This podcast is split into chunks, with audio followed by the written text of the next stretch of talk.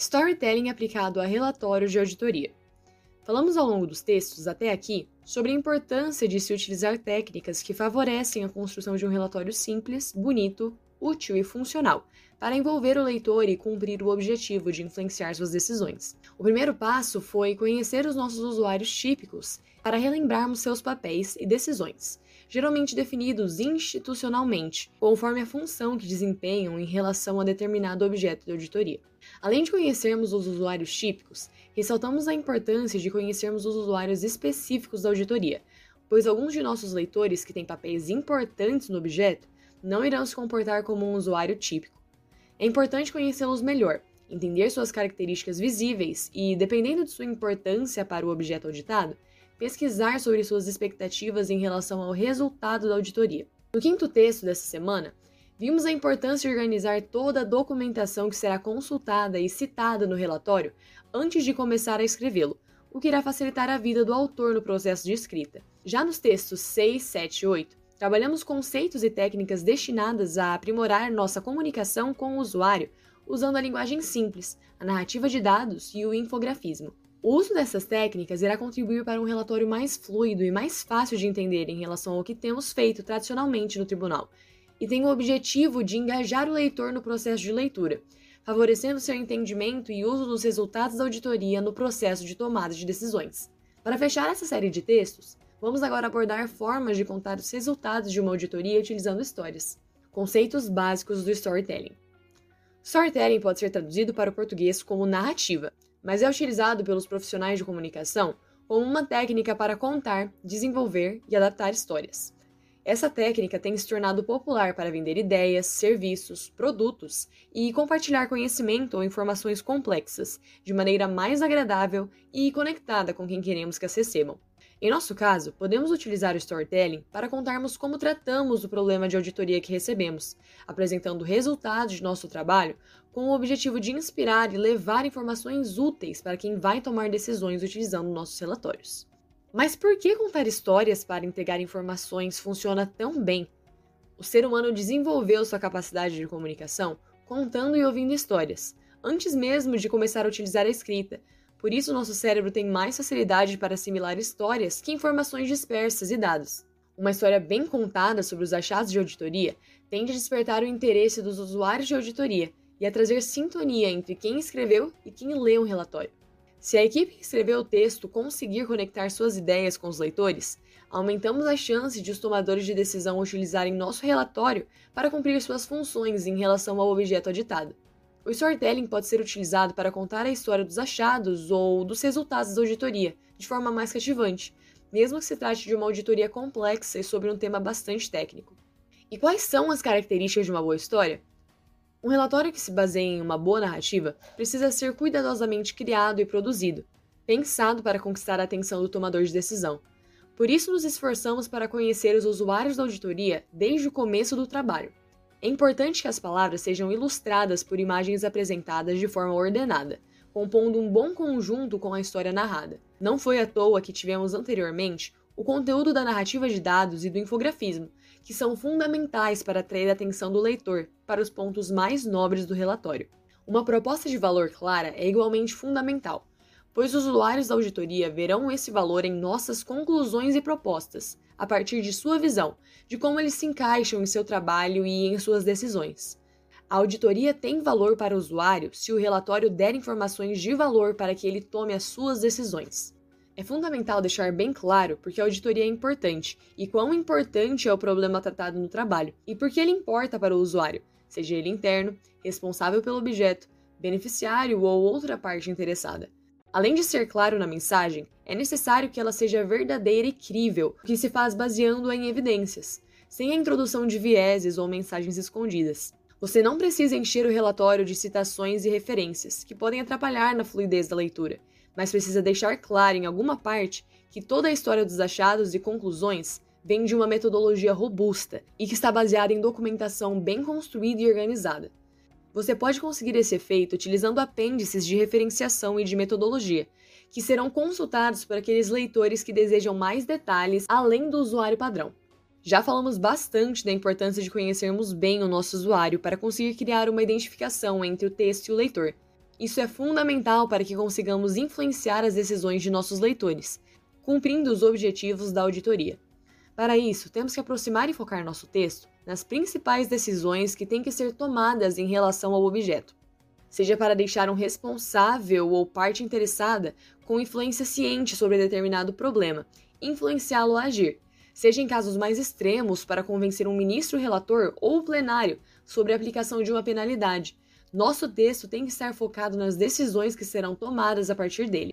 Quanto mais o tomador de decisão se identificar e enxergar a decisão que precisa tomar no relatório, maiores serão as chances de que ele o utilize como um dos principais elementos. O ideal é que ele consiga enxergar como a condição do objeto pode ser alterada após a implementação das propostas sugeridas pela equipe ou ação diante dos achados e irregularidades apresentadas no trabalho.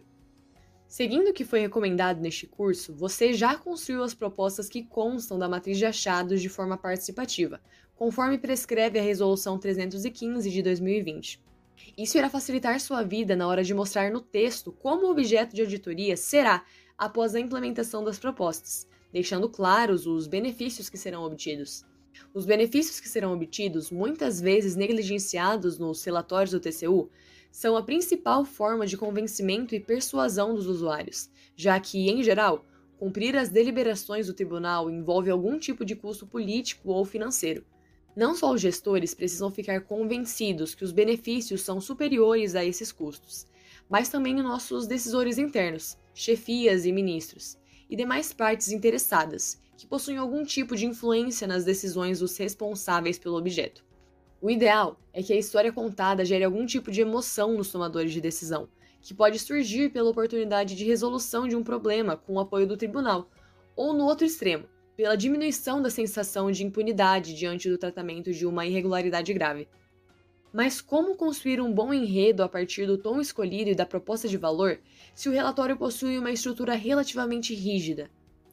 A estrutura do achado e a estrutura do relatório favorecem a atividade de contar boas histórias. Basta usá-las de forma correta para isso. Podemos nos inspirar nos modelos Pixar de contar histórias, como nos filmes Procurando Nemo, Toy Story ou Vida de Inseto, e que é relativamente simples.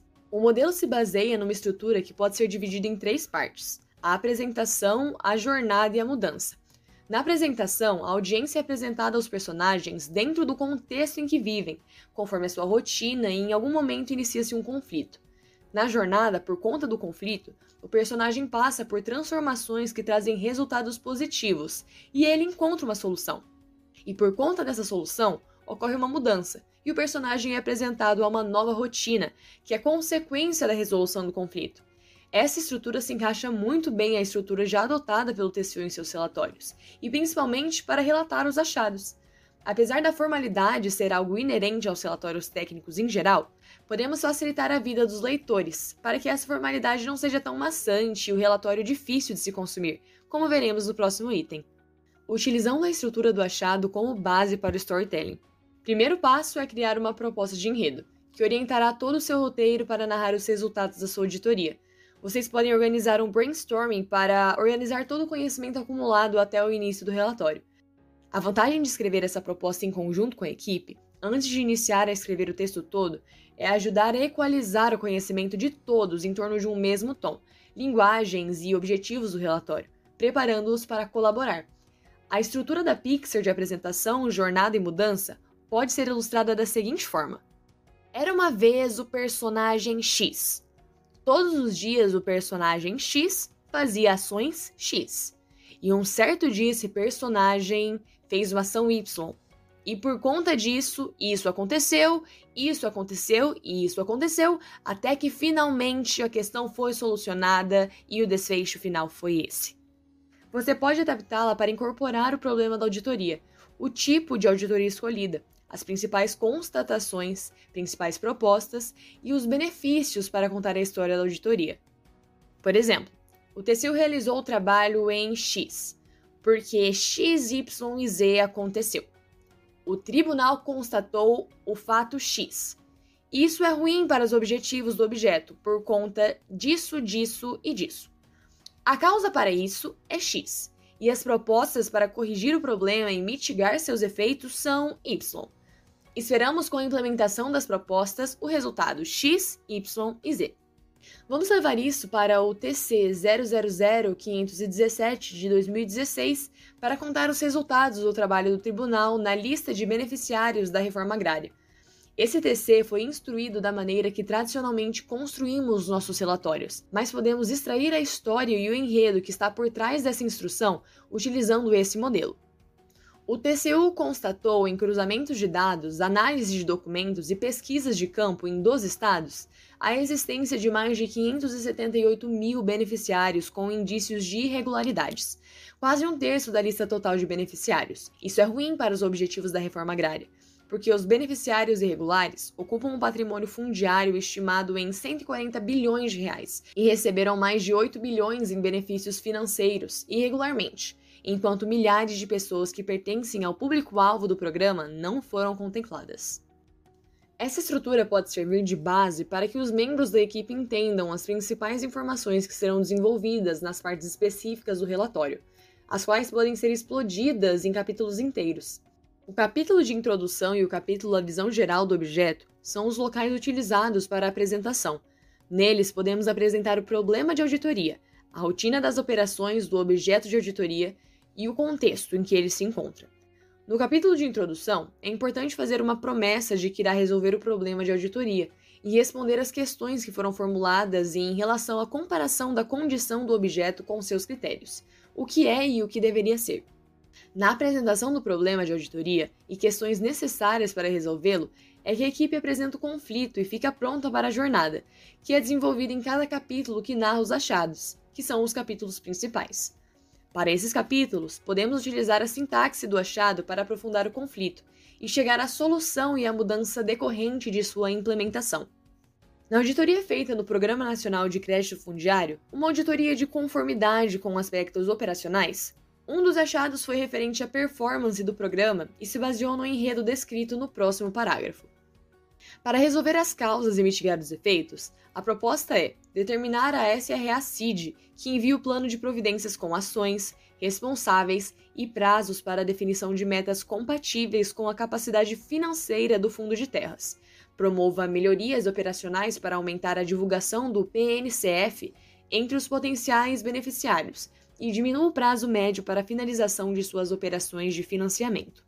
Veja que o enredo foi baseado no conflito introduzido pelo achado, condição, efeitos e causas, com a solução do conflito, a proposta, e a mudança decorrente dessa solução, os benefícios. Para finalizar a história, na conclusão, é importante que a equipe cumpra as promessas que fez na introdução de que resolveria o conflito. A promessa se cumpre quando a equipe inicia o capítulo respondendo ao problema de auditoria e às questões, cumprindo também com o nível de asseguração determinado nos termos de auditoria e em sua estratégia global. A conclusão é o fechamento da história e deve recapitular resumidamente os achados encontrados e deixar a mensagem final sobre como os problemas encontrados devem ser tratados daqui para frente, deixando um bom caminho para as propostas de encaminhamento. Nessa semana, vimos conhecimentos importantes para que possamos escrever textos bonitos, úteis e funcionais e centrados em seus usuários. Na próxima semana, vamos aplicar esses conhecimentos em diversos tipos de relatórios. Até lá!